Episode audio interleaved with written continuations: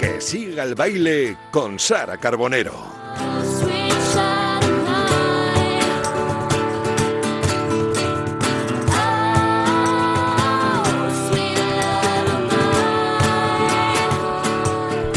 ¿Qué tal? Muy buenas tardes, bienvenidos un jueves más a este espacio que siga el baile. Hoy además eh, nos va a acompañar una, bueno, parte de una banda emblemática de nuestro país que llevábamos mucho tiempo detrás de ellos, las cosas como son, y bueno, han estado muy ocupados porque están triunfando muchísimo y nosotros nos alegramos y hoy por fin en medio de una gira frenética en la que están inmersos van a estar eh, contándonos un montón de cosas, una banda como os digo que llevan más de 20 años juntos y vamos a hablar de toda su, su, trayectoria y de todo lo que está por venir. Además, recuperamos la agenda, como siempre, con José Luis Escarabajano. Tenemos una canción preciosa de cierre, un clásico en vuestra sección del oyente. Y todo esto es ya mismo, en apenas unos segundos. Así que os pido que no os mováis.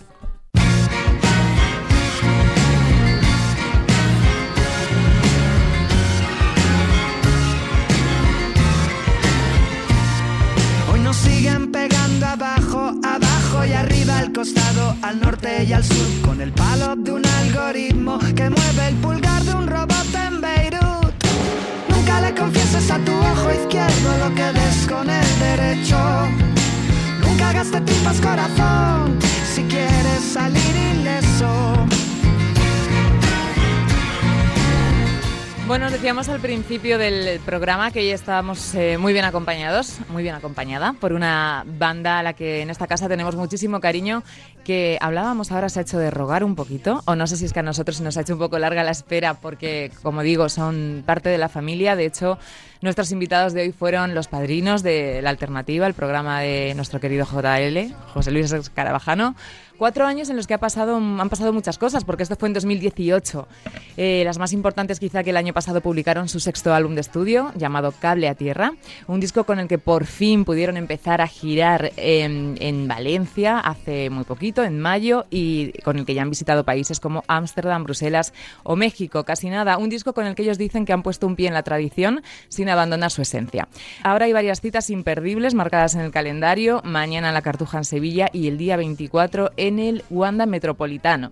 Bueno, esta banda amiga de Tres Cantos, a pesar de estos tiempos raros en los que nos ha tocado vivir, no han parado quietos y de eso y de muchas cosas más queremos hoy hablar ya con dos de sus integrantes que están aquí, Guille y Pucho. Muchísimas gracias por en medio de toda esta locura que tenéis encima acompañarnos. Muy buenas tardes. Buenas tardes, muchas gracias. Os tengo que preguntar lo primero eso, ¿cómo se está dando la vida para todo? ¿Cómo lleváis esta, esta gira? Que había muchas ganas, pero ¿cómo la estáis viviendo, Guille?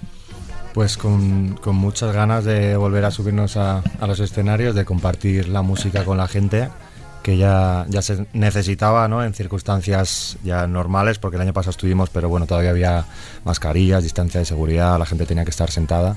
Y está siendo como, bueno, como dice Pucho al principio de los conciertos, como una nueva celebración colectiva y que además está siendo muy especial porque en esta gira nos acompaña una orquesta folclórica que llamamos, que son dos agrupaciones de música tradicional que se suman a los seis sí.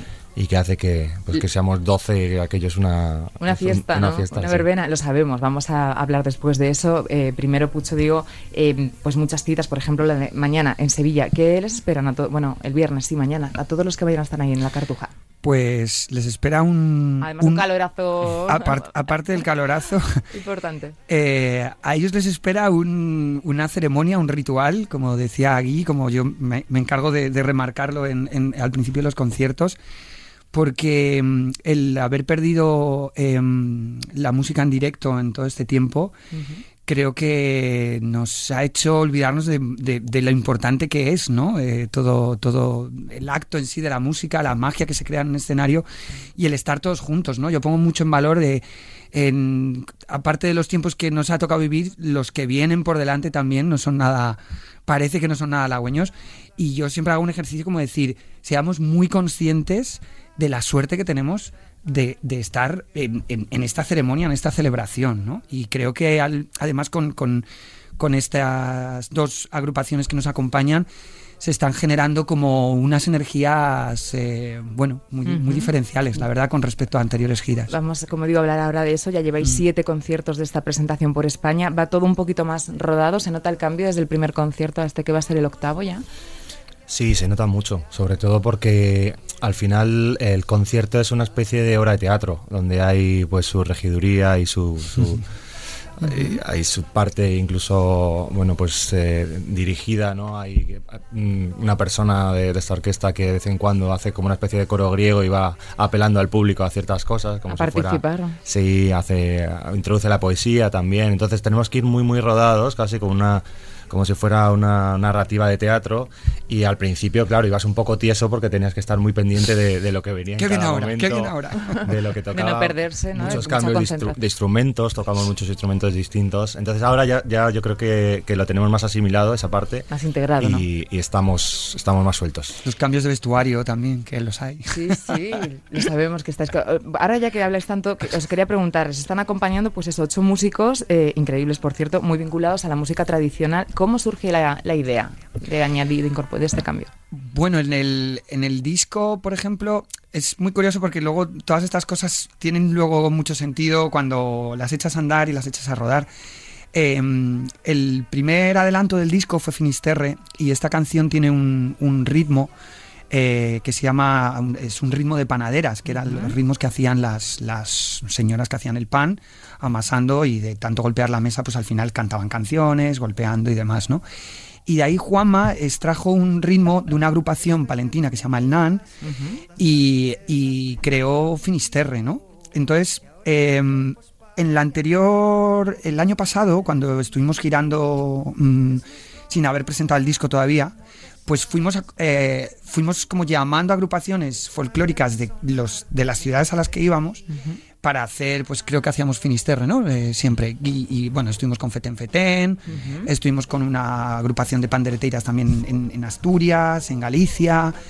Y, y el NAN también participaron. Entonces, claro, ya cuando empezamos a, a formar un poco la gira de Cable a Tierra, dijimos, sería tan maravilloso que este disco, que parte de todo esto, nos, en la gira nos acompañasen estas agrupaciones. A Liboría también, ¿verdad? Y a Liboria, eso es, porque sí, hacía falta también, había un punto también como de folclore ahí gallego, de bueno, de panderetas y de rítmicas un poco que podrían sonar a muñeiras, aunque también no son muñeiras como tal, tienen como ritmos de jota también, pero bueno, al final el folclore es el cable a tierra del que habla el disco también es un cable que, que gira alrededor del mundo y que te vienen de, de muchos sitios, ¿no? Las, las influencias. Entonces, eh, de ahí viene un poco todo, o sea, todo, todo está medio hilado. Sí, está, todo, todo cuadra, todo, además todo suma, ¿no? O sea, Eso es, como que eso y evoluciona. ¿Es una idea que ha llegado para quedarse Guille en próximas giras o se va a quedar así en cable a tierra como algo puntual o no, o no sabéis o no habéis pensado más allá?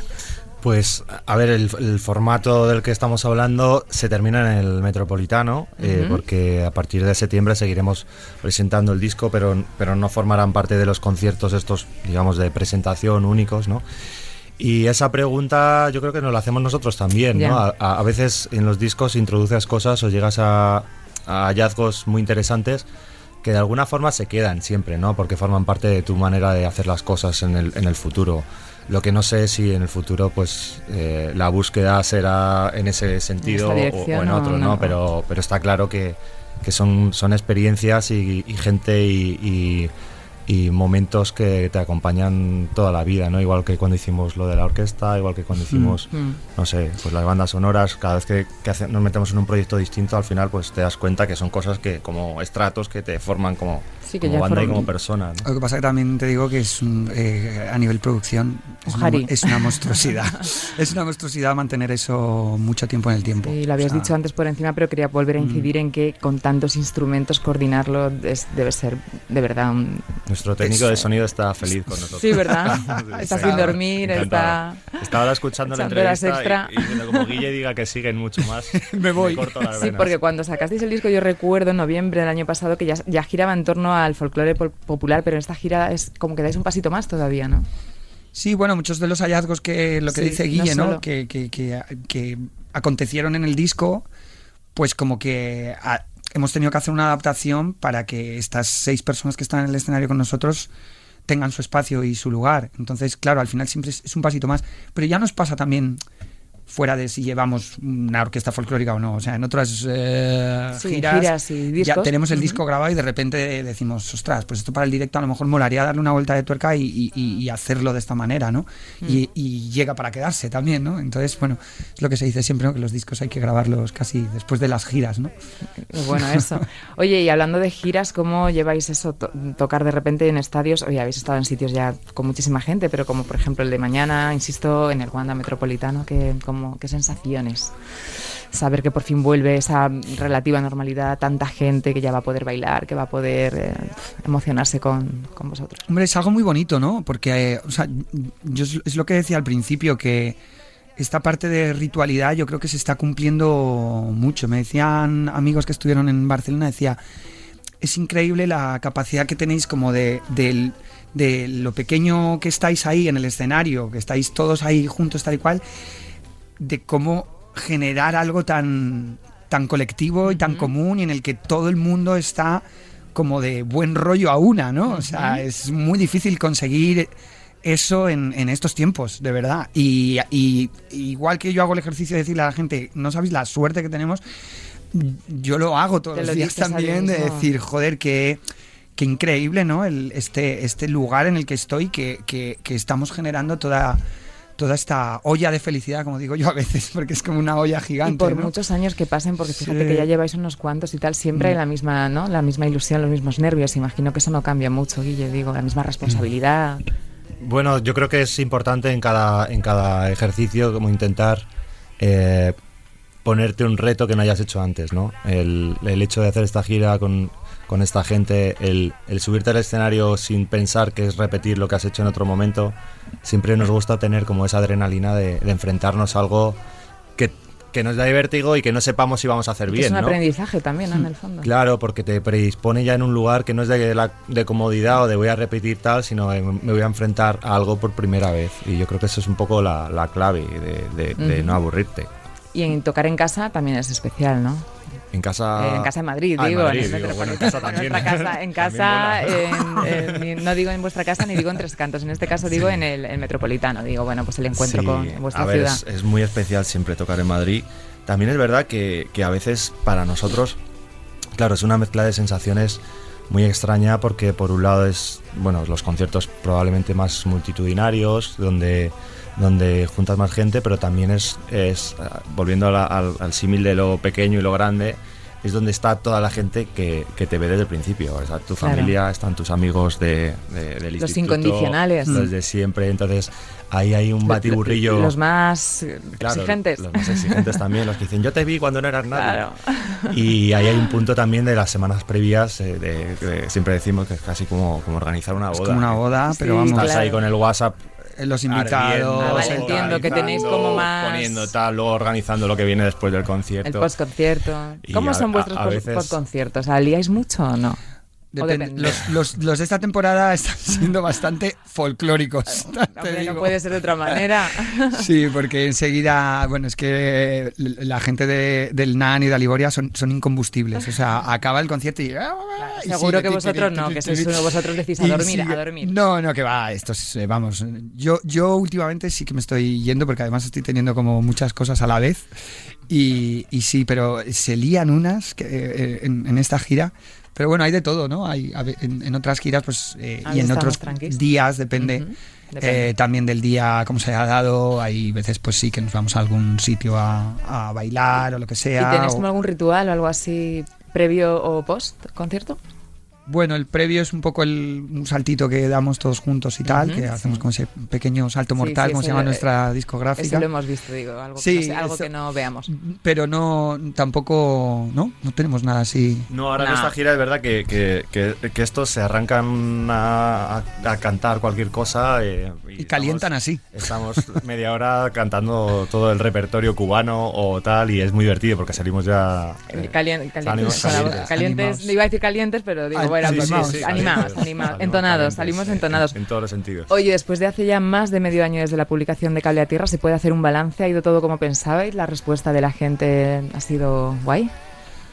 Yo creo que sí, eh, y además era un reto grande, ¿no? Eso. Porque, porque había que, que ver cómo, cómo reaccionaba la gente ante un, tampoco un viraje porque siguen siendo canciones de, de Vetusta y suenan a Vetusta y se pueden tocar Totalmente. con una guitarra, con un piano, con lo que sea. Pero bueno, y yo también creo que todos los discos que hemos hecho siempre han sido como un, giro con respecto al anterior. Entonces también, si vas acostumbrando a tu público a que lo que viene va a ser, va a ser una sorpresa en todos los sentidos, pues yo creo que también le vas acostumbrando a, a- a- a que le gusten esos, esos lugares a, los que le llevas, ¿no? Y yo creo que tenemos la suerte de tener un público que, hombre, siempre hay alguien que se baja, ¿no? Porque dice, me gustaba más el primer disco. ¿no? Sí. Antes Con de, orquesta me gustáis menos. con orquesta me gustáis menos. Pero también hay un ¿A montón quién, de ¿a quién gente- nos dice eso? No, no sé, es un decir. pero, Pero- también es verdad que hay un montón de gente que, que, jo, que lo ha valorado, ¿no? Y e- es un disco que, que en realidad nosotros cuando hicimos la selección de canciones decíamos, tienen que ser canciones en este disco que el, el peso fundamental lo lleve la melodía y el, y el ritmo. El o sea, que pueda ser una canción que puedas cantar y tocar con las palmas en la puerta de tu casa, si tienes un instrumento o si no. Entonces era, era como un- una línea que al final nos emparentaba cuando hablamos del folclore o de, lo popular. Hay 200.000 tipos de folclore, ¿no? Y no se trata de folclores locales, de mi folclore contra el tuyo y tal, pero de repente ves que lo que une a todos los folclores del mundo es que son canciones que puedes cantar y que le puedes cantar a, a tu A todas chica, las edades, a tu ¿no? hijo Sí, o, sí. o la cantaba tu abuelo. Sí, ¿no? es muy bueno transgeneracional eso, todo. es. Entonces ese era como el punto de... Molaría lograr eso, ¿no? De, punto de, encuentro que, que decía sí. Pucho, ¿no? De conseguir. de no vamos a hacer un disco que, que sea de ningún estilo, vamos a hacer un disco de canciones y que tenga como ese, ese pozo de, de- de música popular. Vosotros sois los que, imagino, de los románticos que todavía piensan que hay que escuchar los discos completos, ¿no? Para. ¿O no? ¿O qué onda? Un Y porque sí, ¿no? está tan de moda ahora lo de las canciones sueltas, yo digo para comprender, pues eso, de, de- la conexión que hay entre ¿no? la historia que tiene cada, cada disco. Yo creo que sí, al final un álbum es una obra completa y creo que es importante. Incluso eh, artistas modernos también se han dado, que, que- que suelen sacar sus canciones como más sueltas, ¿no? Más singles con featurings y tal. También se han dado cuenta que, que el álbum eh, como concepto dice muchas cosas también. ¿no? Y, entra como una una historia. movida más global, ¿no? Yo creo que sí.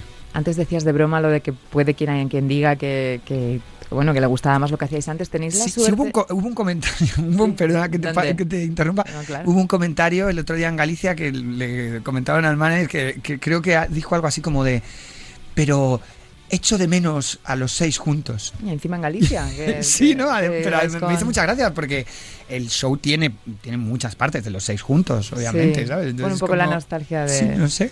Pero, te- bueno, tenéis la suerte de todo. tener alrededor, ahora que hablas de eso, gente que si algo no le gusta, pues de repente cuando compon una canción así, os, os dice las cosas como, como son. Bueno, ahí estamos nosotros, que, que somos bastante... Sois bastante- Bastante toca narices entre Ya. nosotros. Entonces, ese es el primer filtro. El Qué- vuestro, entre vosotros. Que es- bastante gordo es. Claro, cuando, un- cuando una canción pasa el filtro de los seis ya es, bueno, Hombre. es una, es una, es una Es gloria. Sabes que va el disco de cabeza. Pero, pero sí, nosotros desde el principio trabajamos, o sea, somos un poco autosuficientes desde el punto de vista de la composición y de la preparación de las canciones, pero siempre hemos querido tener una figura externa que haga de, produ- de productor, porque ese tipo de cosas muchas veces estás tan dentro que, que no eres Que consciente. necesitas a alguien con perspectiva. Sí, que de repente objetivo. diga, mira, esta canción aquí no, en este contexto no, o te falta esto, o- que haga a veces casi como de la labor del entrenador, de, de- Ujú. de, bueno, os, os dejo que os gestionéis, pero, pero al final eh, muchas veces un productor evita conflictos entre nosotros. Bueno, oye, ¿cómo, me, me interesa saber cómo habéis vivido vosotros estos dos años tan, tan raros, ¿no? Se- os hemos visto participar en algún proyecto solidario, pero en general, ¿cómo, cómo ha sido vuestro... ¿Os habéis estado como inspirados? Eh, ¿Os apetecía componer más? O, sea, ¿O como todo el mundo habéis tenido altibajos? Eh, bueno, había un poco de todo, la, eh, la verdad, porque en realidad nosotros estábamos casi ya de retirada. O sea, sí que es cierto que estábamos en una, en una, Sí, como en un impasse, un poco. en una gira, que era la de canciones dentro de canciones, que fue un- una gira que, bueno, lamentablemente se, se tuvo que, Que interrumpir y era además bastante, era una gira muy bonita, muy estética, muy teatral. Y, pero bueno, eh, sí que es cierto que estábamos, pues teníamos no sé cuántos conciertos que daban y ya como teníamos como, bueno, siempre ese parón que hacemos siempre entre disco a disco un, pro- un poco más avanzado, o sea, más, más grande. Y eh, al final, pues eh, veíamos tanta saturación en, en redes sociales de gente haciendo cosas y demás que nos parecía un poco como violento todo, estábamos cada uno en nuestras casas con nuestras familias, bastante teníamos como con, con cada, que cada uno aguantase su, su Sí, vela, su ¿no? vela. Y, y fue un momento como decir, oye, vamos a parar un poquito, que a lo mejor Que no nos pasa viene- nada, no, no pasa nada y nos va a venir muy bien para reflexionar un poco y para, ¿sabes? Para Pero- qué, es lo que está pasando y, y estar un poco conscientes también con todo lo que está pasando, ¿no? Luego sí que surgió el proyecto de, de, mm, de los abrazos prohibidos. Ujú. eh, Banda sonora. Eh, y luego sí que en, en verano sí que se estuvo haciendo la, la banda sonora de, de la película de la de hija. hija, sí, sí, de la hija, por la que estuvisteis nominadas Sí. al- a los premios. Sí, Creo. a los feroz. Sí, sí. Y luego, pues, eh, de ahí sí que hubo muchas ideas, muchas maneras de trabajar. eh, sobre todo eso, en la distancia de archivos que van bien y tal. Y también un poco con todo el tema de, de instrumentos no tradicionales, o sea, no tradicionales para nosotros, pero tradicionales en el sentido de la tradición, ¿no? Eh, que eh, se sacaron muchas cositas que luego pues, mm, Bueno, pues- han, han- han servido también para, para cable a tierra, ¿no? Para prepararlo todo con calma. Sí, eso manera. es. Entonces, Eh, claro, fue un año así y el siguiente año pues sí que salimos a, Sí, a, a tocar. Por eso digo que vosotros seréis de los que menos quietos habéis, habéis estado. No sé si te refieres con eso de la sobresaturación, te pregunto a ti pero, y a Guille, a toda esa gente que de repente hacía ¿no? como conciertos desde casa todo el rato y tal, pero ¿no pensáis que en, esa, en ese momento la música y la cultura sí que fueron como un bálsamo muy grande para todos? ¿no? Ahí yo creo que sí que, o cómo lo Sí, ves, a ver, está claro, ¿no? Yo creo que... que necesitábamos la- todos un poco... el- los meses de confinamiento más, más duro, parte de lo que nos salvó fue la cultura, ¿no? Quien no tiró de películas, de series, de, de escuchar discos, de leer, ¿no? Yo creo que fue un momento donde nos dimos cuenta que la cultura sirve para, para, para cosas que a veces son muy importantes, ¿no? Y que sobre no todo nos loco. permite, nos permite tener una totalmente. sensación de unión colectiva, ¿no? El, a veces la cultura parece que es lo que hacen los artistas, pero no deja de ser el pozo que nos une, ¿no? A, a- a todos. Y, y yo creo que Pucho se refiere más, más que a eso, que, que, que sí, ¿no? Como a esa necesidad que teníamos todo. Tam- ninguno habíamos vivido una situación así, ¿no? Entonces es, es normal la necesidad de, de, de- de- de- de comunicarte, de contar, de hacer cosas, pero es verdad que llega un momento donde dijimos, hostia, espérate, porque está, está todo el mundo regalando su trabajo y, y Claro, sobresaturando. O sea, te- si esto va para largo, tendremos que llegar a un Total, punto es que donde haya un, un equilibrio, porque si no. Regalando y también un un, punto de, de evaluando también, porque Claro, al final eso- a eso voy, a eh, eso voy. cualquier cosa valía. Claro. Y entonces había un punto de decir, ostras, estamos rebajando Claro. mucho la calidad y en el momento en el que mm, todo vale, eh, los estándares también como que Claro, el miedo bajan, era ¿no? que si nos estamos acostumbrando a que un concierto online es un concierto con el micrófono del móvil y tal, Y además totalmente gratis y ¿cómo total- vamos que a todo llegar luego a exigir que cuando te pide una tele un Claro. concierto online haya técnicos, haya buen sonido, haya y un te- y cámara haya que pagar una entrada, que haya que pagar. Entonces, claro, ese es el límite de- del altruismo que está fenomenal, pero también el, el- el defender el trabajo digno de, de todo el mundo que, que está ahí, ¿no? Fíjate, yo Luego se hicieron cosas muy guays también, sí, ¿eh? sí. O sea, hubo conciertos muy bien producidos, con, bueno, ya un poco más avanzado, pero el primer momento de la cocina de Sí, casa, sí, sí. ese fue como los directos estos que, que ya no sabías además en cuál meterte porque había tantísimos. Oye, Guido, ¿qué crees que eso se ha hecho a veces? Ah, yo ha habido algún artista que no diré el nombre que me reconocía que eso lo hacía para que la gente no se olvide de, de ti. Hay un poco, de, un poco de miedo de que porque estés un año, dos años, como sin... Bueno, eso, eso Porque es... como realmente había una incertidumbre que no sabíamos exactamente cuánto tiempo. Esa palabra es, muy, muy, muy- es, es clave en realidad, yo creo, en todos los artistas. Me acuerdo de un concierto de Bumburi que vimos hace mucho Sí. en, en Madrid y se, se fue diciendo eso, no se olviden de nosotros, ¿no? Y, y yo pensé, digo, bueno, en realidad es el, el gran miedo que tenemos todos cuando nos vamos de una ciudad, es decir, volveremos, cuando volveremos estarán los mismos, se acordarán. Bueno, es ley de vida, yo creo, ¿no? Cuando, y cuando incluso cuando nos morimos, ¿no? Es el miedo que Sí, tenemos bueno, de que es nos lo que- olviden, ¿no? lo que intentas hacer De eso va Coco, ¿no? La película de vos- Disney, sí, ¿no? pero vosotros de no olvidemos a... Sí. Pero al final estamos muy, o sea, las redes sociales yo creo que te, que te- te- ese, ese miedo que puedes tener de cara al año que viene cuando vuelvas, aquí lo tienes día a día. O sea, el, por favor, que el que me dio un like ayer me lo dé mañana también, También. porque si no se va a olvidar es que de mí. O sea, esa- ese miedo al olvido y esa ese impulso al tener que estar creando contenidos todo el rato y tener que compartirlos, porque si no parece que el algoritmo te devora, Bueno. es, es algo que, que se ha multiplicado en la pandemia. Pero O sea, vosotros eso ¿cómo lo lleváis, lo de las redes sociales? Que es verdad que ahora mismo está casi a la par, o sea, mm, hay que estar ahí, hay que... mm, Lo que acaba de decir Guille... O no.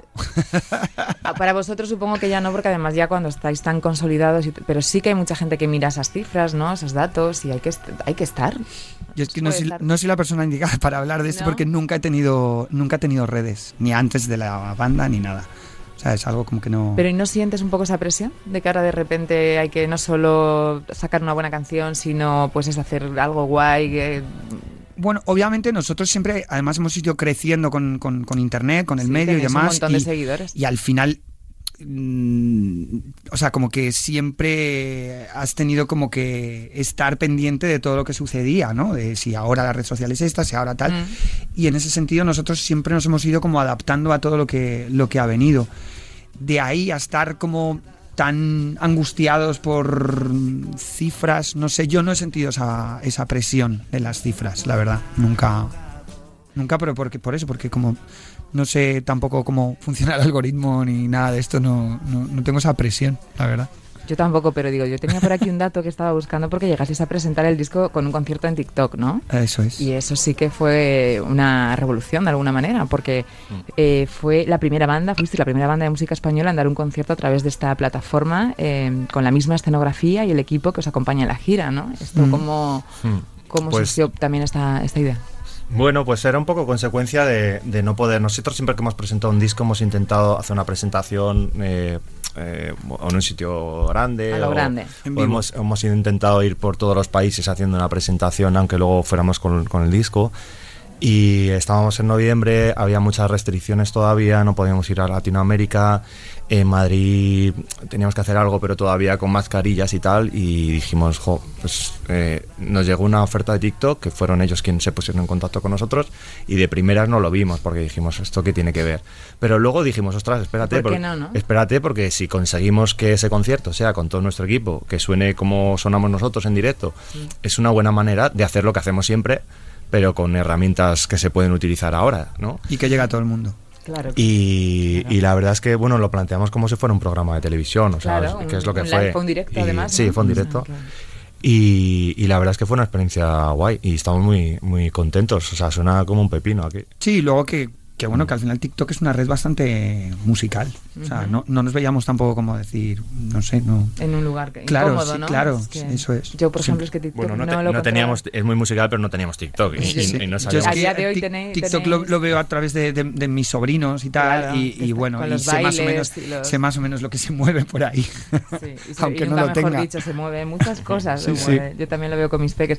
Oye, la única, la única pregunta, Jardín, que tampoco lo es tanto, es que del tema que hablábamos antes de la música, la cultura y demás, ¿por qué creéis que siendo eso un sector tan importante en, nuestra, en nuestro día a día, a veces en algunos momentos está todavía un poco precario, poco cuidado? Porque eso es verdad, es... eh, Muchos artistas que pasan por aquí me hablan de la unión que hay en otros eh, sectores, los actores, que incluso hay asociaciones, tal, pero la música sigue ahí como, ¿no? Hay como un poco de Bueno, yo creo que falta. unión, eh, ¿no? ¿Qué falta? yo creo que, eh, que es un sector que está en ello y que, y que hasta que no haya una ley general que delimite, que legisle y que llame a cada cosa por su nombre, pues va a ser muy difícil que, que exista en el cine.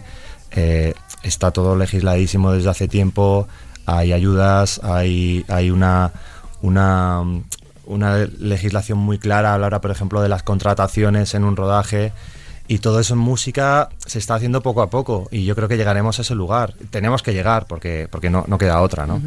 Y de hecho la pandemia yo creo que ha sido un poco dura con esto porque yo creo que ha, eh, ha, ha- ha rasgado mucho todo el tejido que había ya de profesionales que estaban como a, a punto ya de, de- de ser personas ya muy bien formadas, que estaban formando a otra gente, de, de que existiera eh, pues, pues eso, una legislación clara de contratación, tanto de artistas, de técnicos, de, de- de- de gente que, que se sube a una furgoneta y que va, y que va a trabajar, ¿no? Y yo confío en que acabe habiéndola, ¿no? Tiene que haberlo. Tú eres optimista. siempre ha habido de todos modos en España como mucha controversia con eso, porque hay mucha gente eh, del sector como que está muy a favor de una regulación, etcétera, etcétera. Pero luego también hay otra gente como que prefieren como, no, es que... como Un poco de individualismo, ¿no? Prefiero, no, no, a lo mejor no tanto como individualismo, pero sí, sí como esta historia así como de, no, pero es que yo quiero como ser más, más free, ¿no? Y Como por más, libre, claro. más, un poco más por libre y tal, y como no necesito que me digan cuándo tengo que parar y a qué hora tengo, como que, bueno, Sí. al final es como la, la bohemia, ¿no? Un poco ahí como de... eh, y yo creo que ahí también hay un... Creo que ya van viniendo generaciones que, que son muy conscientes de la historia y que, hay- que hay que regularlo. Mira, Francia, por ejemplo, es un país que eh, a nivel músicos, sindicatos, etcétera, etcétera, está todo y, Ujú. y- y se puede vivir con unos mínimos, pero hay mucha gente que vive de, de la música un poco de manera firme, ¿sabes? Ujú. Hablabas de la pandemia de nuevo. eh, ¿Ya en lo personal creéis que nos ha servido a todos un poco para, mm, para echar ese cable a tierra? Ya que aprovechando el nombre del, del disco, de, nos, ha, ¿nos va a cambiar de verdad o, o crees que se nos olvida rápido lo que hemos ¿Te lo pasado? digo de corazón o sí, de titular? corazón, Guille, de corazón. Que yo seguro que pienso lo mismo que tú. o Me sea temo que, no. Sí, ¿no? Que- Yo creo que todo ese subidón que tuvimos Sí, de- eh, de, de- de unión o de, esa sensación de decir, bueno, esto es un esto es una colleja que nos da la naturaleza a, a- a la especie humana y de aquí tenemos que aprender y aquel famoso saldremos mejores, pues nos hemos ido dando cuenta poco a poco que, que, vol- que volvemos a... Hombre, a lo mejor sí lo que decía Pucho un poco de mm, valorar más el presente, ¿no? Que eso sí, yo sí tengo la sensación de que ahora disfrutamos mucho más, o al menos yo, no sé, cosas como es un, concierto, un, no sé, cualquier ratito, porque realmente no, no, sabemos si vamos a volver a, a tenerlo, ¿no? ¿no? ¿No vivís un poco más en el presente desde que ha pasado esto? ¿No? Sí, lo que pasa es que el presente es escalofriante. Vivo en el presente pero con- de puntillas, como quien pasa por... por Sí, pero por- hemos aprendido que no podemos, en el momento que aprendes que no controlas nada, pues también, ¿no? Eh, Sí, Relajas es un verdad. poco, ¿no? Nosotros que viajamos un mucho, cuando veníamos, o sea, ahora ya no porque vamos mucho y, nos, y lo tenemos como algo más interiorizado. Pero recuerdo las primeras veces que íbamos a, a Latinoamérica, sobre todo a México, Colombia, por allí, que siempre decíamos, jo, aquí una sensación... eh, o sea, nosotros vivimos en Europa donde pensamos que el ser humano es el que rige todo, el Sí, que gobierna todo y todo de- está y que nuestros problemas tienen más que ver con, con otro tipo de cosas. Y allí, para bien y para mal, eh, te llega un tornado, te tira la casa. Llega un terremoto, te mata. Llega, o sea, están al- tanto al merced de, los elementos Claro. que, paradójicamente, la vida y la muerte eh, es- están en un filo. Entonces, igual que muchas veces a nivel violencia y tal, eh, eh, la- eh, es terrible lo que puede suceder, pero también a nivel vital, a nivel de músicas, a nivel cultural, hay, Sí, hay como una necesidad de estar disfrutando la vida día a día que nosotros creo que aquí en Europa hemos perdido, ¿no? Y, y- y- y quizá de ahí, pues sí que me puedo quedar con esa parte positiva de, de valorar el presente y, pues como estamos planteando los conciertos, ¿no? O sea, chicos, vamos a, a darnos cuenta que somos privilegiados de estar hoy aquí, mañana ya, ya se verá, sabemos, pero tenemos sabemos. dos horas y media para, para disfrutar. Mm. Ujú. Oye, por volver un poquito con el disco, quería saber si se quedó alguna canción fuera o todas las que compusisteis estaban incluidas. Siempre hay canciones que se quedan fuera. En Los los- discos, en son, cajón, ¿no? los discos son muy gordos siempre. serían Siempre serían sobran. dobles o triples, eh, la gran mayoría. Y siempre además ah, está como ese impulso de... Pues luego más adelante sacamos tal. Bueno, no- en de- sí es cierto que en otros discos sí que lo hemos hecho. Por ejemplo, en. La Deriva sacamos como un extended ahí de, de puntos suspensivos y, y profetas de la mañana. Y bueno, sí que se te quedan cosas y a veces, pues si se da la ocasión, las puedes publicar como a modo de decir, esto está eh, eh, imbuido por el espíritu del disco matriz, por así decirlo, pues tiramos para adelante y lo, y lo sacamos. Pero luego hay otras también que se quedan como a medio camino, más a medio camino, o sea, más Y no tan formadas. Y ahí es fácil también en un grupo tan numeroso, volvemos a lo mismo, la selección de temas o, o ahí... Sí, es fácil. O sea, fácil, digo. No, no que- es fácil. No, nada. en un grupo tan numeroso, nada, es fácil. bueno, por lo menos sois pares, ¿sabes?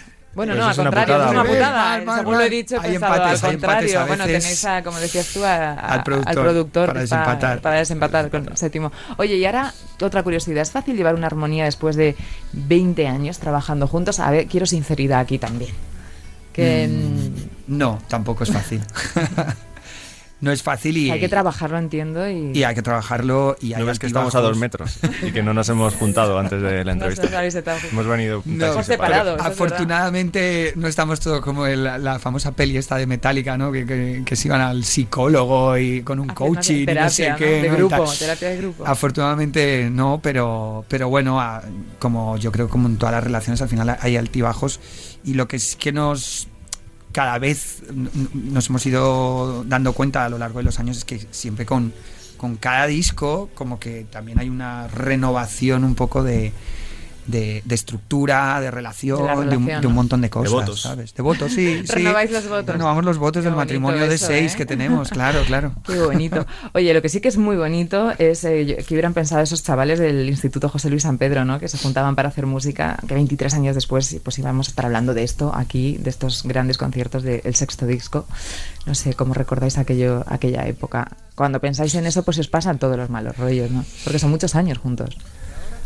Pues sí, desde, desde COU, ¿no? Por eso. Sí, desde, bueno, el 98, ¿no? Sí. Claramente en esa época, Guille, visualizabais, ¿os podíais medio imaginar todo esto? ¿O- No, ¿O nunca obvio, fue la idea? Obvio que no. No, nos- nosotros siempre hemos ido un poco paso a paso, ¿no? Y, y sí que fantaseábamos con tener la posibilidad de.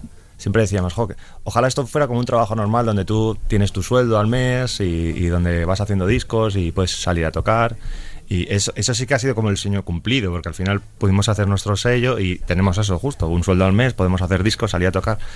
Pero las dimensiones que ha tomado todo yo creo que, que han sido, eh, bueno, muy superiores a las, que, a las que pensábamos. Para nosotros un éxito era eso, vivir de la música y poder, poder hacer. O sea, para nosotros la Riviera ya era un sitio mítico, gigante Claro, sí. y tal. Luego, lo que ha ido viniendo ha Claro. sido como y, y esa parte mm, lleváis regular la parte de exposición mediática tampoco creo que os molesten demasiado pero no sé ese momento ser conocidos lo habéis gestionado bien también digo Yo más o menos, que también soy el que me, me, me llevo un poco más Sí. esa parte y tal, eh, no siento, o sea, nunca he sentido como, no sé, un agobio de, de salir de mi casa o algo así. O sea, no, no somos una banda tan mediática, ni estamos como en un en un tipo de, de publicaciones o de tal que, que nos expongan tanto. Al final se nos conoce más por, por nuestra música muchas veces. Hay muchas personas que no, no, no, no nos ponen ni cara. O sea, bueno no- y- eso Sí, no, hay Sí. mucha gente, hay mucha gente que escucha, escucha música y ya. No tiene ese punto como del, del seguimiento, de, de, de verlos, de no sé, de ver una foto, de tal. Hay mucha gente que, mm, que escucha la música y luego. Ah, ¿qué son estos? Ah, pues es que no os- no os ponía ni cara, ¿no? Bueno. Y eh, ocurre, ocurre también. A lo mejor no, no obviamente a un Sí, bueno, tan pero- bestia, pero bueno, no sé, yo, yo ya te digo que no, mm, no he tenido como un agobio. A veces, pues alguno se ha ido de madres también, mm, pero bueno, borracho- siempre- borrachos hay en todos los lados. Hombre, pero dicen la verdad ¿eh? dicen siempre la verdad Oye, eh, ¿cómo recordáis los inicios de- del grupo Guille? Así, a grandes rasgos, digo. ¿Qué sensación, esa inocencia? Pues muy caóticos, ¿no? Eh, yo creo que ni- ninguno sabíamos, eh, teníamos una suerte y una desventaja, es que no, no, no veníamos de otras bandas, no éramos músicos. Entonces el único lugar, bueno, Pucho cantaba muy bien, pero el resto estábamos todos aprendiendo a tocar, ¿no? Entonces no... si- si- Siempre recuerdo eso, como mucha necesidad de apoyarnos los unos en los otros para crear algo que estuviera por encima de nosotros, ¿no? Que fueran las canciones. Y yo creo que eso sí que ha sido, en ese momento, que era una debilidad, porque no, no éramos un grupo de ponerte a hacer solos y tal, porque no sabíamos ni hacerlo. Eh, pero es- esa debilidad yo creo que se ha ido convirtiendo con el tiempo un poco en la, en la como en un concepto del grupo, ¿no? Como un grupo de, de canciones. Con la clave de- del éxito también, ¿no? Sí. Si hubiera que, Sí. que decir algo. Oye, y hablando de éxito y de redes y tal, ¿crees que ahora las bandas y artistas, que hay un montón buenísimas, emergentes y maravillosas, lo tienen un, un poco más fácil para lograr lo que, en- o en menos tiempo al menos por, por eso que hablábamos de la exposición, las redes, la difusión? ¿O no? ¿Creéis que eso es un arma de doble filo? Y es que no sé cómo llegan, porque eh, sí que es cierto que salen mucha mucha banda nueva, sí, Sí. bueno, de, de música urbana, de ahora, que, Sí. que, que- que es lo que más Sí. se escucha y demás. Y yo hay muchas veces que no, como tampoco tengo tantas redes y demás, no, no, de repente los ves ahí, Y ya como no. con mogollón de seguidores, con tal y cual, y dices, ¿cómo han hecho esto, no? O sea, como que no sé si hay alguna algunos imagino que irán con una estrategia detrás hay otros que no que Bueno, sí que tiempo- salen por las redes así Yo creo que, de que manera lo que más ha cambiado, independientemente de los estilos, es ese tiempo que tienes para pre- desde que preparas algo hasta que lo muestras y tienes un feedback que antes era, bueno, pues tú tienes un proceso, tenías unos ensayos, te pasabas un montón de tiempo ensayando, luego hacías un concierto. O sea, en, en todo ese tiempo había, había oportunidad de aprendizaje y de saber lo que querías hacer.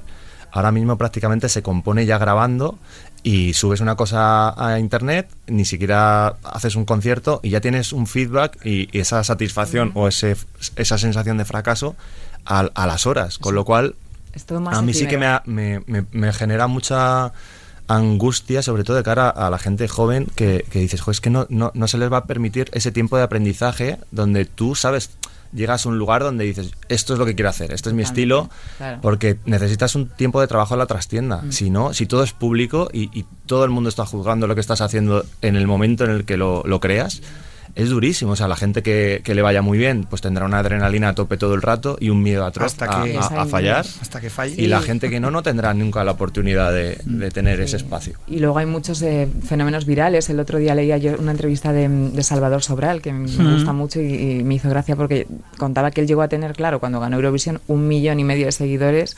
Y ahora, son, dice, ahora somos 100.000. Dice, ahora se han quedado los que de verdad Los que- saben, sí. que, pues, saben lo que hago y les digo, no, porque también pasa eso muchas veces. Sí, que además, la gente se la- engancha y luego... Sí, el caso de Salvador Sobral además es como algo bastante Aquí yo es que lo adoro. raro, y- ¿no? Por- sí, sí, y yo me también. Mm. gustó la reflexión que hizo, ¿no? Tú puedes tener en un momento dado muchísima gente que te sigue, pero no sabe ni por qué te sigue, y luego se Mm. van quedando los que, pues que los que de verdad a- aprecian tu. Sí que nos han agarrado el fenómeno, ¿no? Sí, total. Bueno, en septiembre una cosa, retomáis la gira por España de nuevo, para el que ya en el 24, por lo que sea, no pueda ir a veros, que por cierto está completa ya toda la pista del Metropolitano, ¿no? Eh, Pero, sí. a tope, Sí, pero sí. todavía hay entradas para, para apuntarse. Y luego volvéis a México, vais a Colombia. Lo de los viajes es parte de lo que más os gusta de, de este... Sí, sin Sí, de esta profesión vuestra, sin duda, ¿no? Sí, porque bueno, al final también hemos creado como un- un- una red de, de colaboradores y amigos y demás al, al otro lado, ¿no? Y, y siempre que vas es como qué bien que me voy a reencontrar con X o con tal, ¿no? Como es, es, es bonito, la verdad, eh, Y- volver siempre y con, con los públicos también. Que, sí, que ya, sí. que ya conoces. ¿Y algún país preferido para tocar? Bueno, en Latinoamérica vamos sobre todo a México, a Colombia y Argentina. Son como los tres países más potentes. Eh, México es con, con diferencia al que más al que más vamos. Ahora vamos a presentar a el, el- hemos estado dos veces ahora en, primavera, Sí.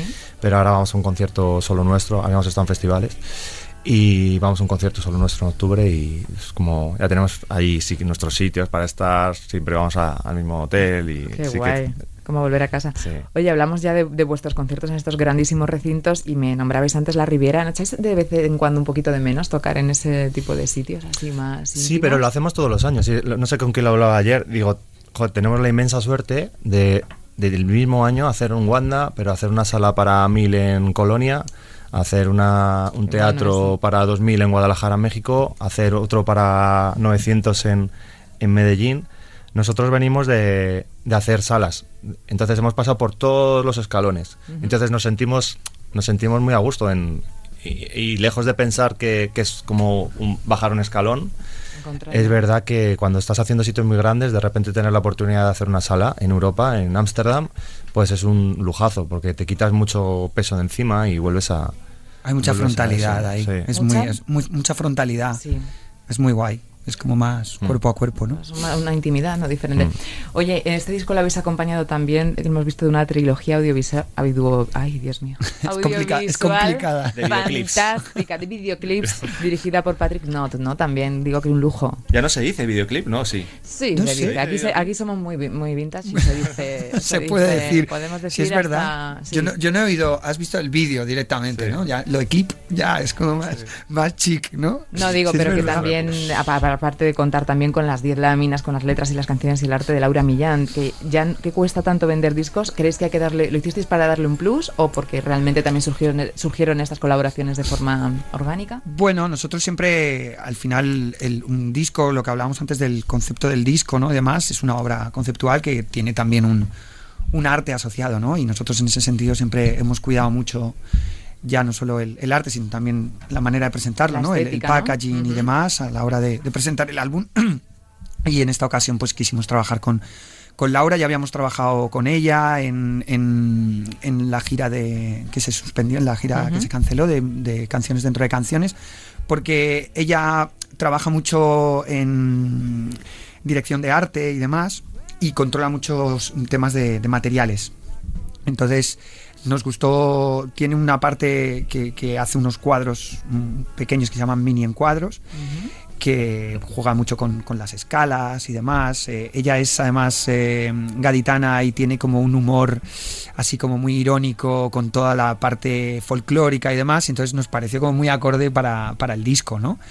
Eh, y nada, bueno, eh, eligió como el fieltro como material principal para trabajar con, en, en- en la, por- bueno, en la portada y en las láminas y demás, porque le parecía como un elemento muy, muy folclórico también. Al final el, el fieltro está muy presente en los, en los trajes de, de cada región y demás. Y, y bueno, hizo como esa especie de mosaicos que recuerdan un poco hasta las... Los, Aquí los- no mires la moqueta de este- No, este no, este no. Vamos. No, los, los pavimentos un poco de, de las casas de Sí. segunda residencia, del, del- Sí. las casas de la playa, ¿no? o de los pueblos, el terrazo, ¿no? Que se llama el famoso terrazo. Y nos gustaba mucho, todos esos elementos como que tenían esa, esa conexión con, con la tradición de nuestra, ¿no? Ese hilo conductor, ¿no? Mm. Y luego, bueno, los, los videoclips al final también los hemos trabajado siempre Mucho, bastante y siempre hemos fantaseado con la idea de una trilogía y demás. En esta ocasión había como tres canciones que fueron como los adelantos después de Finisterre, como que tenían eh, una parte como de conexión entre las tres. Y, y bueno, surgió, surgió la idea de, de hacer esta pequeña historia circular, que no se sabe muy bien dónde, dónde empieza y dónde acaba. Podría ser el, el- bueno, la- el eterno el eterno Bucle, ¿no? bucle, Bucle. ¿no? Del, del conflicto y la resolución y el ritual y todo esto. Y, y la verdad es que son unos vídeos como muy, muy sugerentes a nivel Ujú. visual, Sí, estético y son demás. precios maravillosos. Mm. Tengo que ir terminando, pero os voy a hacer unas preguntas cortitas, de respuesta cortita, mejor dicho. Pero antes hemos pasado muy de puntillas por lo de la composición de esa banda sonora para la película La hija y quería también saber cómo, es, cómo surge ese proyecto y si es muy distinto, claramente, aventurarse en eso, ¿no? En hacer una canción para una peli, no tiene nada que ver con hacer un álbum. Eh, ¿Cómo os sentisteis en ese terreno, Guille? Pues volviendo a lo que decíamos antes, ¿no? Con, con- con ese- esa sensación de, de decir que sí a algo que no has hecho nunca y, y mostrar una seguridad que en realidad no tienes, ¿no? Pero fue muy bonito porque, bueno, Manuel Martín Cuenca, que era el director, tenía como muy claro el tipo de banda sonora que quería, que era una banda sonora que, que, surgiera de, los sonidos de la propia peli. Entonces, a, pa- a partir de, del sonido del río, del viento, de los golpes, pues fuimos ampliando cosas y, construyendo de una manera diferente también, porque no estábamos en el local, porque estábamos confinados y porque no- nos obligaba a componer de otra manera también. Y a trabajar no en formato canciones de tres minutos, tres minutos y pico como, como solemos hacer, sino hacer composiciones, o sea, algunas de 50 segundos, otras de 5 minutos. Y fue una experiencia muy bonita, ¿no? Y luego que nos diera la oportunidad de trabajar tan dentro de la peli, ¿no? Estuvimos en el rodaje, fuimos casi parte de, de- bueno, pues fuimos parte de la peli, ¿no? Así suena. no pueda abrazarte.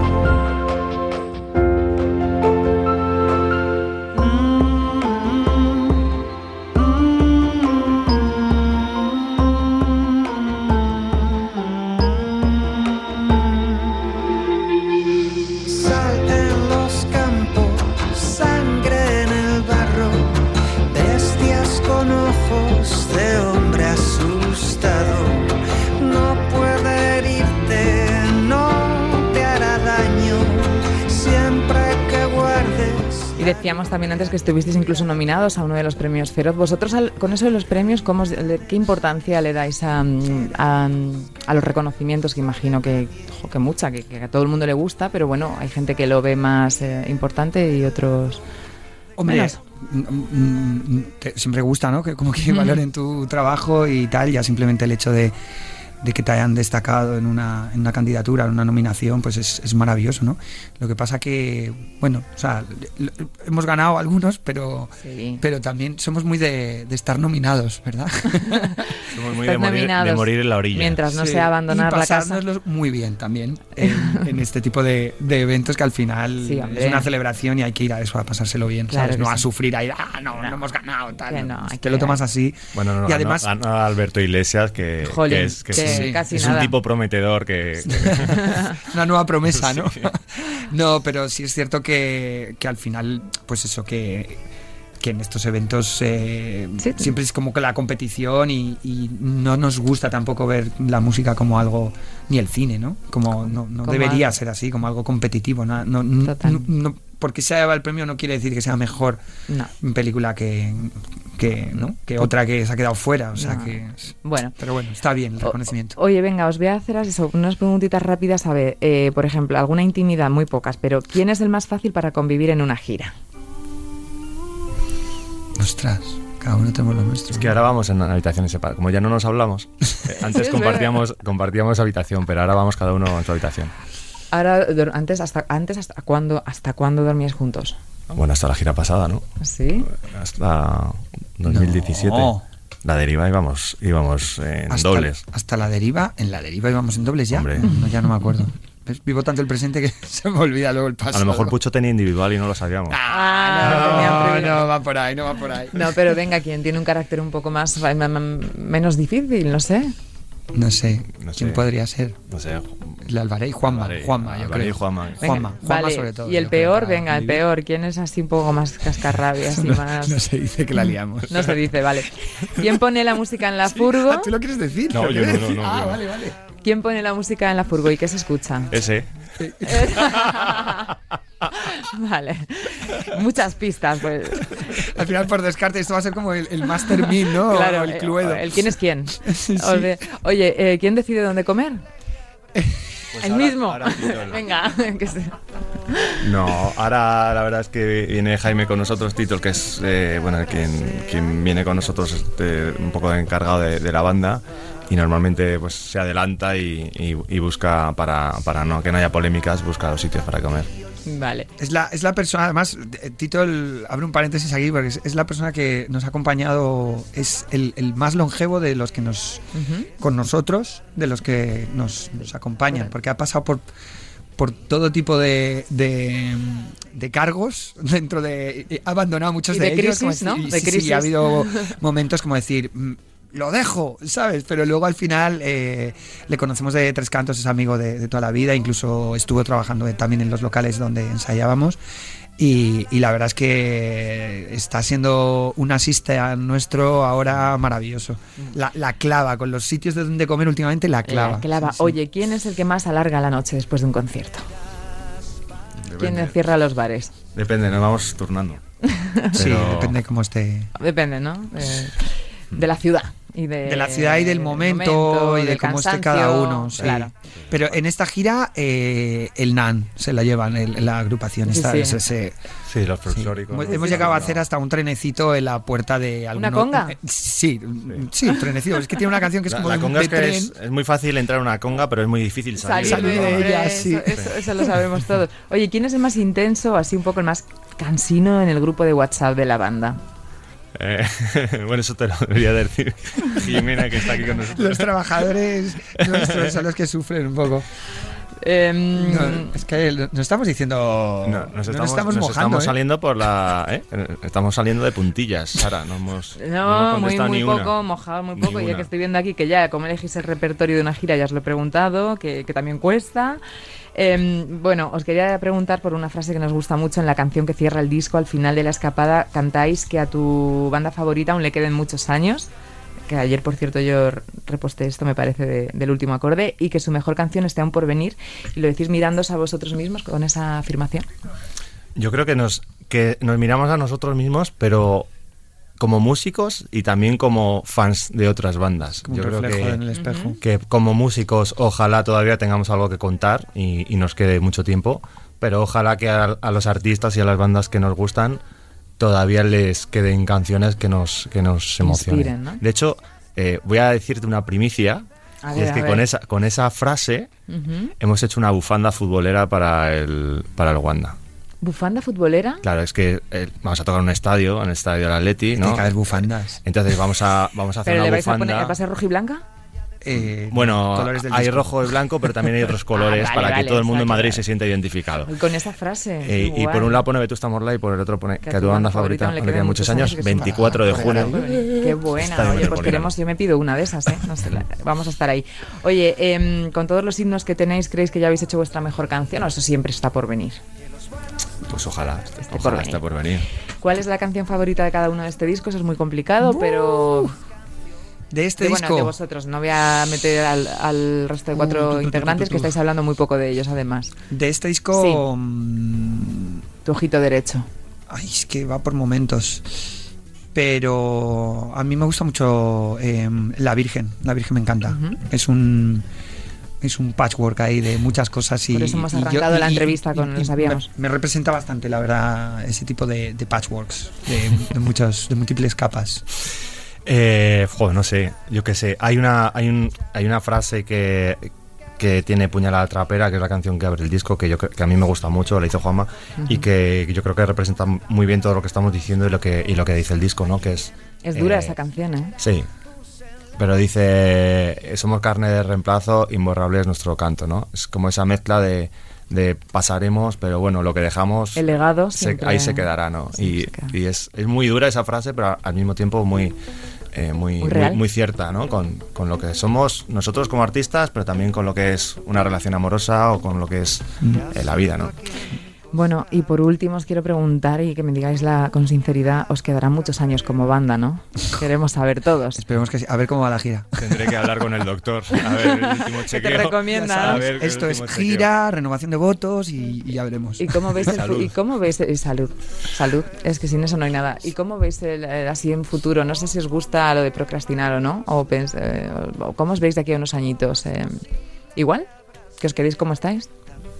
Hombre, igual, igual, yo creo que no. Bueno, yo- yo- digo, haciendo lo que os gusta, como decía Guille, como cosas nuevas, siempre aprendiendo tal, o, o veis que es que no sé, que puesto puede tener una fecha de caducidad. Como los yogures. Hombre, yogures. No lo sé. Yo creo que es que esas cosas como que se sienten más de repente de lo que pensamos. ya, como más de un día para otro. Como ¿no? que hay un momento en el que tu cabeza hace clac y dices, ya está. Sí. Ya está, ¿no? Como ya. No sé, es, es complicado, complicado. como ponerle una fecha de caducidad, así como el tal del No, tal por- se acabó. Mejor, También bueno, te pues digo nosotros- que a medida que vas cumpliendo años, es como cuando ibas al instituto y veías a alguien de 30 y te parecía un viejales ya. Supermayor, claro. Y luego llegas y, y ves a, a- a tus padres que hablan de abuelos diciendo el chaval ese tal, ¿no? Sí. Sí. A medida que vas cumpliendo años, Y llegas a los 40 y no te ves tan mal, ¿no? piensas que estás en, en lo mejor de la Hombre, juventud, ¿no? es Y que estamos para, estamos para debutar. Estamos Ay, para ay, ay, debutar. total. Oye, chicos, pues ha sido un auténtico placer, de Un verdad, gusto. un gusto de charla. Muchísimas gracias por, por todo lo que nos habéis contado. Algunas cosas no nos las habéis querido contar, pero. No- nos hemos mojado. La siguiente No, pero muy bien, la siguiente, por supuesto que nada, estaremos muy pendientes y recordar a la gente pues eso que mañana Sevilla va a ser un conciertazo, porque además es a las 10 de la noche, con lo cual el calor ya va a estar Más rebajado. rebajado. Y luego ese 24 de junio que va a ser muy especial y además que hay bufanda para todos. Así que nada, muchísima suerte con todo. Oye, que eh, te tenemos preparados una, un, preparado un atraco a mano armada. No sé si... ¿Ah, sí? sí, ¿De ¿no? qué tipo? Pues es que aquí, eh, mira, es que llevamos dos años de programa y creo que ha habido una persona que no, ha- que no nos ha tocado alguna cosita en directo. Yo creo que... Y os cae mal, ya.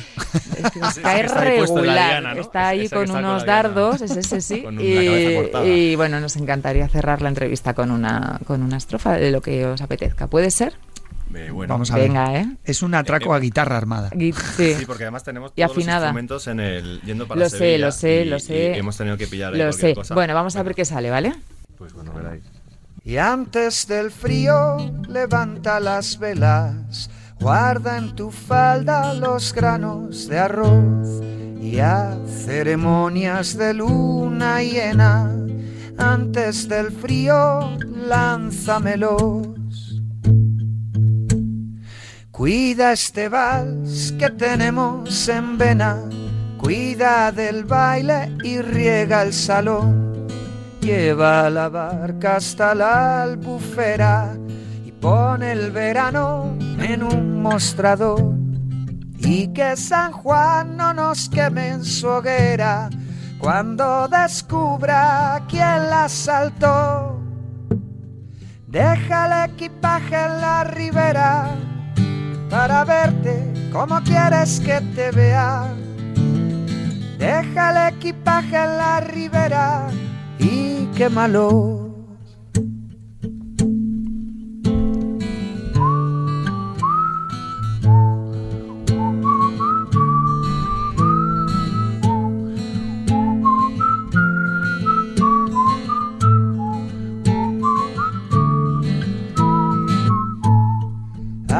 Este baile merezca la pena. Yo haré lo propio con esta canción. Y si al final no hay más que comediar, deja que el frío nos lleve a los dos. Y que San Juan no nos queme en su hoguera, ni haga de esto un negocio menor. Cruza los dedos por mí y antes de que vuelva a mirar, busca el viento a favor. Deja el equipaje en la ribera para verte como quieres que te vea. Sabes que todo está bien, no hay error. Deja el equipaje en la ribera como quiero que me veas. Lánzate al agua otra vez, aquí espero yo. La la la. La la la la la la la. La la la la la. La la la la la la la. Deja el equipaje en la ribera. No te sirve cuando cruzas la frontera. Todo está en regla esta vez. No hay error. Deja el equipaje en la ribera para verte como quieres que te vea. Deja el equipaje en la ribera y quémalo.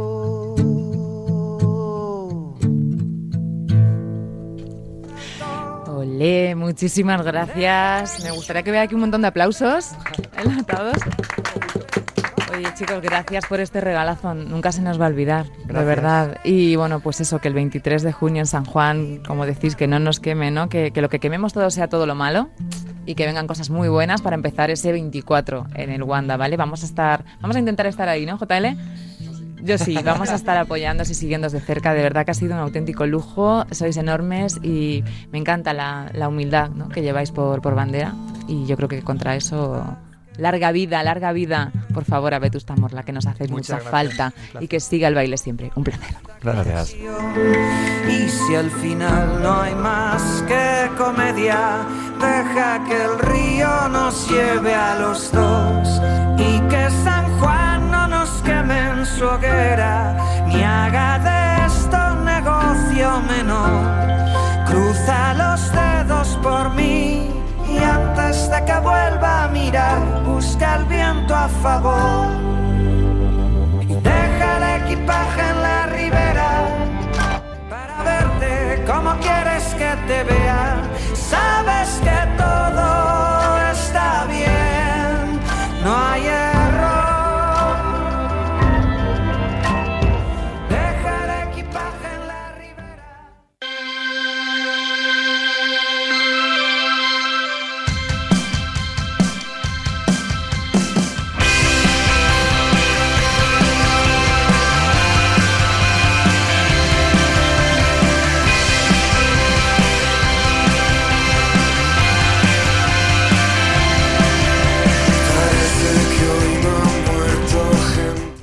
ahora tengo sentado aquí a mi vera a mi querido compañero José Luis Escarabajano, que hoy puede ser uno de los hombres más felices de este país. Confírmamelo, compañero. Sí, yo creo que sí, estamos en esa cuota de alta fel- felicidad. Alta fidelidad también, También, a. Vetusta, porque sabemos que es una, lo hemos comentado, fueron los padrinos de la alternativa Sí, señor. y, y ha sido entrevistón. Son, la verdad, que unas personas increíbles, músicos eh, casi tanto como personas y, y ha molado mucho el programa de hoy, la entrevista. Bueno, ¿y qué más tenemos eh, este fin de semana? Tengo un montón de ganas de que nos cuentes planes, eh, Uh, a pues- pesar de este calor inhumano. Hay, Sí, que, sí. hay que animarse Hay un montón, bueno, hay planes, por ejemplo, de, teatro o de cine donde te puedes estar fresquito. a resguardo. Y los conciertos no tanto, pero se disfrutan igual. Hay un montón de conciertos, vamos con ellos y empezamos hablando también de los festivales que tenemos este fin de semana, porque ya ha llegado la época festivalera y tenemos un montón de ellos. Empezamos hablando de un festival en el que precisamente Viva Suecia, que estamos escuchando de fondo, van a ser uno de los protagonistas, porque hablamos del Festival de los Sentidos, un festival que cumple 15 ediciones y que se celebra de viernes a domingo en La Roda, en Albacete. Tiene cartelazo con, eh, además de Viva Suecia, Guitarrica de la Fuente, Barri Bravar, de Bogotá, Cupido, del Aporte y un montón de grupos que durante esos tres días pues van a hacernos vibrar en La Roda. Hacernos, digo en primera persona del plural, porque voy a estar allí. Así que me lo voy a pasar bien. Vas a estar en la roda. Voy a estar Ojo, ¿eh? En el Festival de los Sentidos. Pero también, por si queréis otro festival, está desde hoy mismo jueves el Osondo Camino en el Monte do Gozo de Santiago de Compostela con artistazos del nivel, atención, de Chemical Brothers, Z Tangana, Sebastián Yatra, Liam Gallagher, DJ Tiesto, Dani Martín, Nati Peluso y un montonazo más de artistas de renombre, emergentes y, y que hacen de este Osondo Camino uno de los festivales más importantes también de nuestro país, que tuvo un revés hace una semanita con, con el problema que tuvo con el escenario, pero que bueno, que, que les deseamos que todos estén bien y que disfruten de este festival. Y el otro gran festival que se celebra este fin de desde hoy en Vitoria es el Azkena Rock Festival con nombres como The Offspring, Morgan o Patti Smith, que son cabezas de cartel de otra cita muy importante. Pero es que además, Sara, de- además de festivales, hay un montón de conciertos de gente importantísima que está de gira. Por ejemplo, hoy mismo Camilo y Dani Martín están en el teatro José, en el teatro José Fouto, en el estadio romano José Fouto de Mérida. Eh, Vanessa Martín va a estar en Bilbao y Alejandro Sanz en Sevilla. Todo eso hoy. Mañana viernes, Marc Anthony, que está de gira en España, va a estar en el Estadio del Español en Barcelona. Malú en Valencia. Fito, tras su histórico concierto de San Mamés, va a Valladolid. Y el que estará en Bilbao es Melendi. Y para el sábado, Joan Manuel Serrat en Las Palmas de Gran Canaria, Estopa en Valencia, Alejandro Sanz en Valladolid o Camilo en Sevilla. En Sevilla. Bueno, eh, muchísimos nombres, como dices tú, Bueno, todos es que los estilos hasta me posibles. atraganto O sea, de- de el que no, es que el que no quiere ir a un concierto este fin de, pues porque, porque no, no quiere, puede, porque tiene otro plan. que otro bueno, plan, pero puede que- ir al teatro, por ejemplo. Por ejemplo, ¿y qué vamos a ver en el teatro? Nos quedamos con una obra eh, en Madrid, se llama Campeones de la Comedia, en la que los actores de la película Campeones actúan para dar, dar vida a una historia que mezcla amor, mentiras y los deseos de ser artistas de varios de ellos. Una historia en la que nada, nada sale como se esperaba. Está disponible en el Teatro Marquina, disponible, por ejemplo, mañana viernes y el sábado a las 8 de la tarde o el domingo a las 6. Así que encima con estos pedazos de actores y de actrices... Tú me dirás qué planazo Hombre. tenemos de teatro. Y en cuanto al cine, nos quedamos con un estreno como es El insoportable peso de un talento descomunal. La nueva peli de Nicolas Cage junto a Pedro Pascal y Alessandra Mastronardi. Un actor en bancarrota se reúne con un multimillonario mexicano para representarle un guion, pero el mexicano resultará ser miembro de un cártel de la droga. Ojo, cuidado, ¿eh?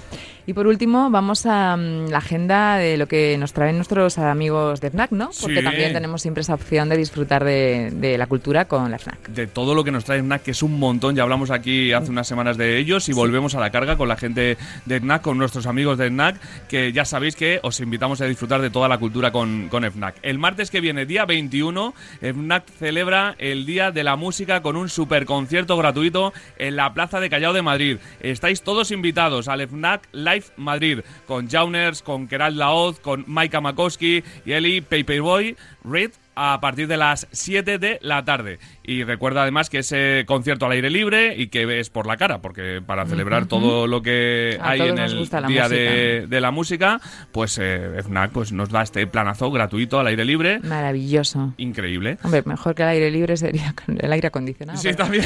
Quitando eso, cartelazo. Muy bien, Sí, nuestros sí. amigos de la FNAP. Porque Y- además nos traen ofertas musicales. ¿eh? Fíjate que por el mes de la música de FNAC nos traen descuentos y Y desde ya y toda la semana que viene te van a dar hasta un 25% de descuento en música si compras cuatro o más unidades con ofertas en vinilos en fnac.es y hasta un 30% en tecnología tanto si compras en tiendas como en web.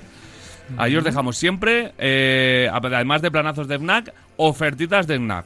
Y en FNAC también eh, se celebra la Noche Más Negra con el grupo editorial Penguin Random House, eh, una cita literaria que es un encuentro virtual y presencial de los mejores autores de género negro del momento, con un aperitivo de excepción. El encuentro el próximo miércoles 22 de junio en Barcelona entre Joel Dicker y Carlas Porta, en la que el fenómeno del thriller europeo y el gran eh, referente del true crime en España dialogarán sobre la fascinación por el crimen. Bueno, maravilla. Maravilla, a mí me encanta la novela negra, ¿ti? Sí, sí, a, sí. a mí también, pero es cierto que estaba más enganchado antes que ahora. Me tengo que volver a poner con Ponte, la novela ponte, negra. nunca Sí, defrauda. Sí, sí. Y por último, apuntaos también que FNAC estrenó hace muy poquito Fanáticos, su propio podcast que pone en conversación a gente de la cultura y que ha tenido además muy buena acogida. En su primer episodio charlaron la cantante Zahara y el poeta y la poeta Patricia Benito. En el segundo, la escritora, periodista y divulgadora sexual Noemí Casquet y la actriz y directora de cine Nata Moreno. Y el día 24 de junio se, está- se estrenará, estará disponible el tercer episodio, que es muy interesante y sorprendente, donde se encuentran el médico e influencer David Callejo y el poeta Miguel, Gané. Gane. Pues todo, yo soy muy fan de todos los que acabas de nombrar, Fíjate. vamos. Zara y Patricia me parecen un combo Espectacular. espectacular. Oye, pues eh, completi- completísima esta, esta agenda y encima tenemos la sección preferida para cerrar el programa, que es nuestra sección del oyente. Hoy, ¿qué, trae- qué tenemos hoy? ¿Qué Pues hoy vamos a traer a un clásico, pero nos lo va a presentar ella. A ver. Hola, me llamo Aida y quería dedicarle a mi sobrino Diego la canción de Alejandro Sanz, mi persona favorita. Gracias. Oh, qué, qué Clasicazo, mensaje cortito y al pie, pero Una dedicatoria bien bonita. ¿eh? bien bonita para su sobrino, porque además esta canción, eh, bueno, Alejandro se la dedicó a su hija, Sí. a Alma, entonces eh, sí que es una canción que se puede dedicar a muchas Siempre. personas, pero a mí también me recuerda mucho a, a los niños. Maravilla, por cierto, que estuve en el concierto de Alejandro. Es verdad. Sí, estuve el sábado pasado Bien, y, ¿no? y nunca defraudo, increíble, como pasen los años y, y sigue la magia. Increíble. Así que nada. sí. Para la temporada que viene, Alejandro sigue, ¿Vendrá? sigue nuestros planes. Seguro. No sabemos. No sabemos qué pasará, amigo. Oye, muchísimas gracias. Nada. Como siempre, Aquí ha sido un súper programa y gracias de verdad por todo y por, por toda la ayuda con, con Vetusta, que claro, como eran amigos. Hombre, eh, Todo queda en casa. sí, todo queda en casa. Felices vacaciones. Sí, eso intentaré hacer, desconectar un poquito, que ya es hora, y volver con las pilas cargadas Bueno. para, para muchos más programas. Bueno, pues que siga el baile. Que siga siempre. Adelante. sonrisa tiene un corazón y yo a mi persona favorita yo le canto esta cosita